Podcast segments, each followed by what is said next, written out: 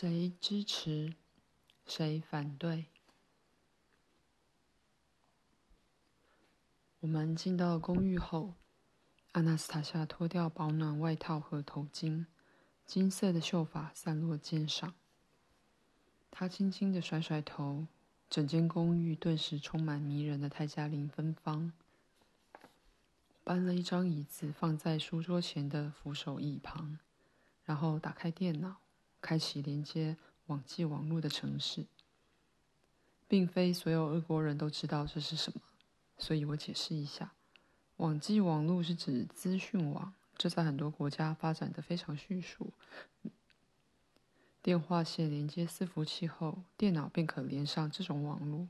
伺服器是功能强大的特殊电脑，存有各式各样的大量资讯。使用者可在大部分的伺服器上张贴自己的讯息。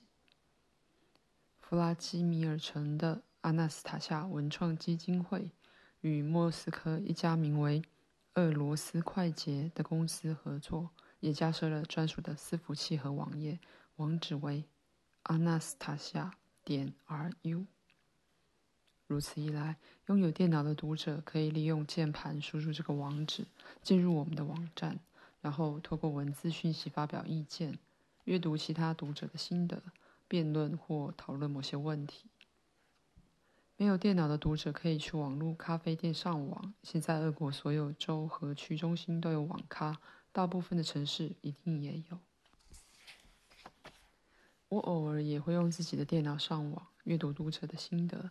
我没办法时常上网，因为我连邮寄给我的信件都来不及回复了。Anastasia 点 ru 网站去年共有一万四千多则文字讯息。读者讨论了许多具体的问题，都与阿纳斯塔夏所说的祖传家园有关。他们提议修宪，打算为此举办公投。阿纳斯塔夏的想法主要是，每个有意愿的家庭都能获得一公顷以上的土地来建立祖传家园。读者依据这个想法写成一封封的致总统函，内容都比我在《我们到底是谁》这本书中所写的公开信还要精确且有说服力，你们可以自行判断。至于没有机会上网的读者，我就引述其中一封的节录：致俄罗斯联邦总统弗拉迪米尔·弗拉迪米罗维奇·普丁，公开信。普丁总统军舰。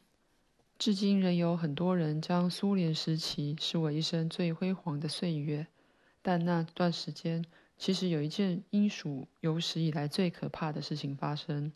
我们伟大的国家俄罗斯，向来属于世界强权，战胜骇人的第二次世界大战，且奇迹似的在短时间内重建战时遭到破坏的经济，公民却在不知不觉中变成意志薄弱的。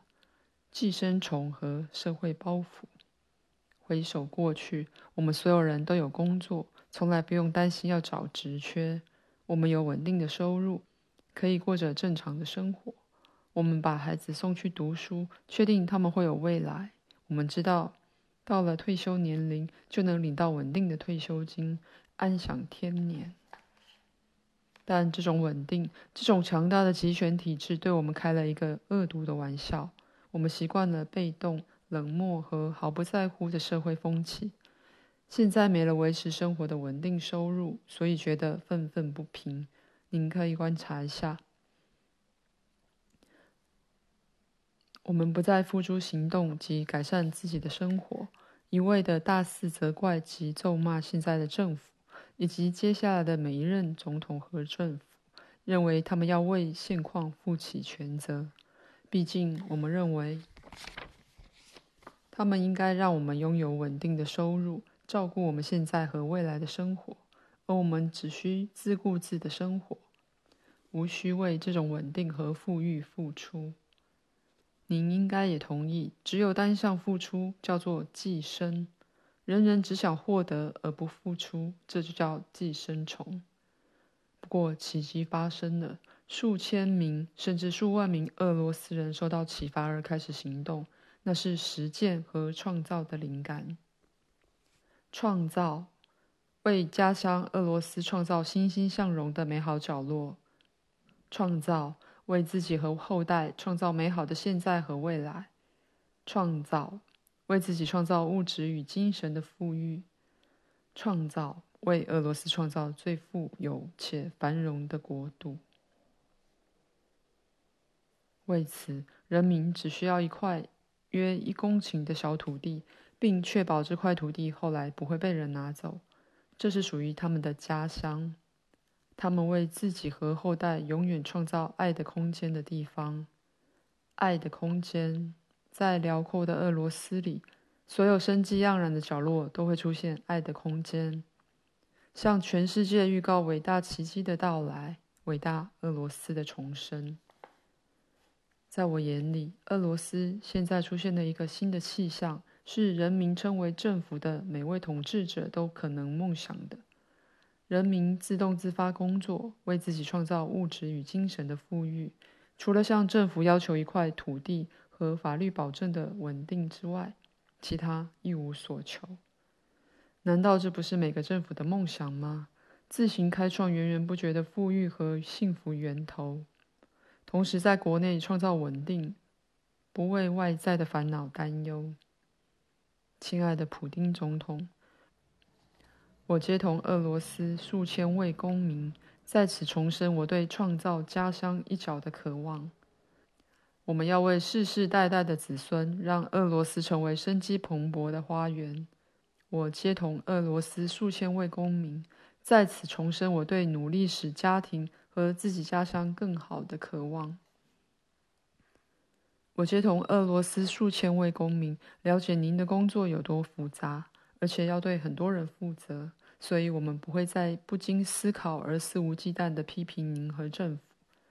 接同俄罗斯数千位公民，我相信您的智慧和远见，相信您会负起全责的评估现状。我们终于能与您成为友好且有志一同的一体。我们会将您视为亲近的好友，了解您，接受您。您会感受到我们的爱和支持，同样以爱关心我们这群托付给您的公民。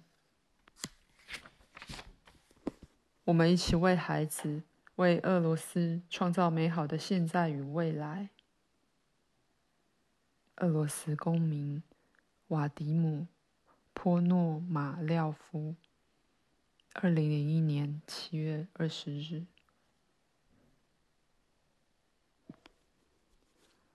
他们也曾这样污蔑我们的祖先。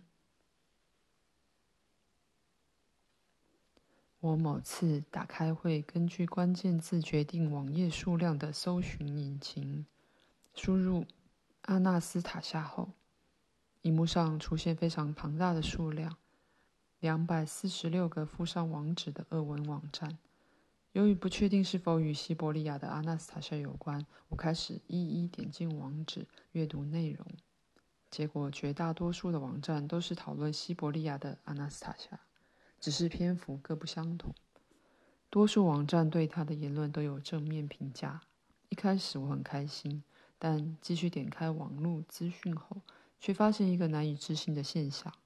有些网站引述媒体的报道和匿名讯息，直指与阿纳斯塔夏有关的运动是在搞派系，所有读者都被称为派系分子。其中一个网站直接明了地列出俄国现存的派系，我不确定是不是列出全部了，但名单中有阿纳斯塔夏和他的支持者。网站没有写出这份名单的依据，或是谁散播这些谣言的。感觉像是列出众所皆知的常识。全国及区域性网站所刊登的文章或短评大同小异，结论千篇一律：俄罗斯的冥想雪松运动是种派系或商业手段。阿纳斯塔夏运动与奥姆真理教这类的派系组织半斤八两，都是一种极权的派系。他们甚至用到反智分子。和大考破坏这种字眼，他们均未引述具体的事实，整篇文章就直接做出结论。我不太了解集权的真正含义，于是拿出大百科全书，读到这段文字。集权是指一种统治方式，特色为完全控制社会的所有生活领域，实际上废除所有宪法权利和自由，打压任何政治对手和异议分子，例如法西斯德国、意大利和共产苏联等不同的集权形式。这么极端，所以说。我或阿纳斯塔夏是在领导一个极权派系，准备推翻政府，取消宪法保障的自由，然后建立法西斯政权。但我现在并没有管理任何组织，阿纳斯塔夏也当然没有。过去六年来，我一直在写书，每年举办一两次自由参加的读者见面会，我的演讲都有录影，每个想看的人都能拿到。但为什么要散播这种大言不惭的谎言呢？究竟有何目的？像在《共青团真理报》的弗拉基米尔城副刊当中，就有一篇文章指出，阿纳斯塔夏在书中号召众人放弃自己的房子，前往森林定居。这怎么可能？我心想，毕竟阿纳斯塔夏说的完全相反啊！他的原话是这样的：不需要住进森林，必须先清理自己弄脏的地方。他呼吁众人在近郊建立祖传家园，渐渐改变生活方式，活得更文明，对身心更健康。我没有时间亲自阅读如此大量的资讯，更别说是深入分析了。所以我请了几位知名的政治学者，各自分析并做出结论。他们要求的报酬不少，因为每人都要读完全部五本书，外加网络上与书有关的大量讯息。我也只能答应他们。三个月后，我收到第一位专家的结论。不久后，也陆续收到其他人的报告。虽然他们互不认识，用字不同，但结论大同小异。以下就是一段代表性的结论：对于俄罗斯的冥想雪松系列书中观念所持的反对声音，是一种有针对性且明确的行动。企图不让这些书在社会中流传。书的核心概念是要帮助国家富强，希望借由个别家庭的富足，促使各社会阶层达成最大的和谐。富足的条件在于，每个有意愿的家庭必须分得一公顷以上且可终身使用的土地。在这几本书中，这个观念最有说服力，胜过其他观念。由此来看，攻击者无论提出的论点为何，实际上都是在攻击这个观念。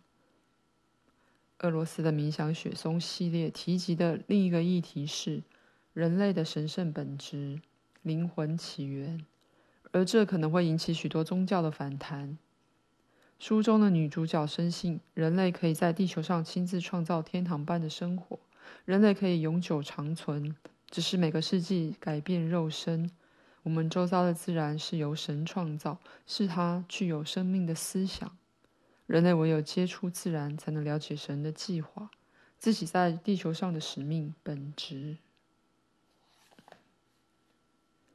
这种观念及其背后的理论基础和强大的说服力，不可能不引起反弹，特别是宗教狂热分子。毕竟，他们相信世界末日无可避免。认为某些人死后会上九霄云外的天堂，某些人则下地狱。这种观念对很多人而言非常顺耳，因为他们没办法于在世时为自己创造幸福的生活。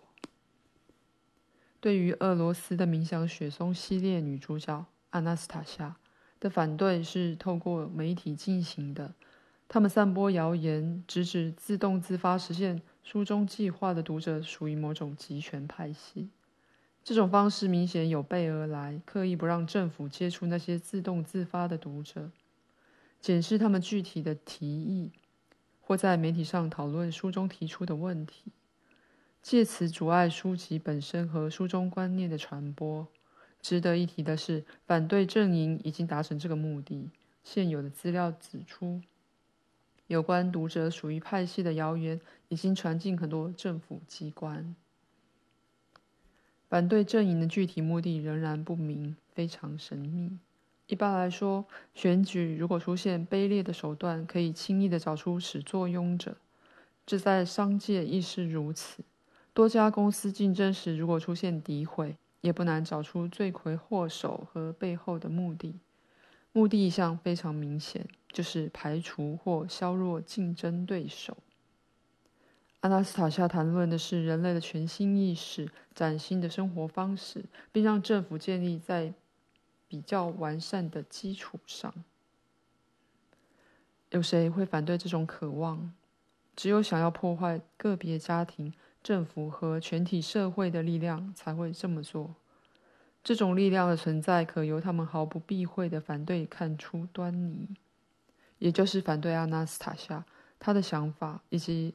俄罗斯的冥想雪松系列的读者，他们显然是透过直接或间接附属的组织和个人发动攻击。我把网络上讨论这个主题的几段截录给阿纳斯塔夏看，然后把专家的结论念给他听，希望他有所反应，促使他设法导正现况。但阿纳斯塔夏只是静静地坐在旁边的椅子上，双手放在膝盖上，脸上丝毫没有紧张的样子，反而露出一抹微笑。“你在笑什么，阿纳斯塔夏？”我问。“他们在诋毁你的读者，阻挠众人取得祖传家园的土地，而你一点都不紧张吗？”弗拉迪米尔，我很开心，很多人受到灵感启发。很开心，他们了解自己在做的事情有何本质和意义。你看，他们多专心的阐述自己的想法，想出有关未来的计划。他们写给总统的信，比你在书中写的好。还有他们预计举办的大会，选择你的未来。这个名称想得真好。众人开始思考未来，这是很棒的事。他们确实是在计划，但难道你没看到有人与他们作对吗？对方真是卑鄙，把他们所有人称为派系分子，引起大众恐慌，不让行政机关接触他们。难道你没注意到吗？注意到了，但这种反对没什么新意或高明的地方。他们以前也是用这种方法破坏我们祖先的生活文化和知识。现在黑暗力量又要故技重施，他们之后还会想出煽动的方法，散播吓人的谣言。这之前就发生过了，弗拉迪米尔。就是因为发生过，他们还赢了啊！你自己也说了，他们破坏我们祖先的文化，扭曲了历史。这就表示这种方法确实有效。如果现在还没分出胜负的话，他们一定又会战胜。不然你看。让每个有意愿的家庭分得一公顷的土地，这么简单的问题，过了一年还没解决。如果是把一公顷的土地用作其他用途，那还做得到。但要为了建立祖传家园而取得土地，为了有不错的居住环境和食物，实在不可能。那些难民住在难民营三年多了，如果当初让他们每个人，至少有意愿的人，分得一公顷的土地，三年后，早就能把土地改造成适合人居的地方。阿纳丝塔夏，对于我们国家能有哪些巨大的变化，我想了很多。只要政府不阻挠人民想要建立家园的渴望，而是帮助他们。但连土地分配这么简单的问题都解决不了。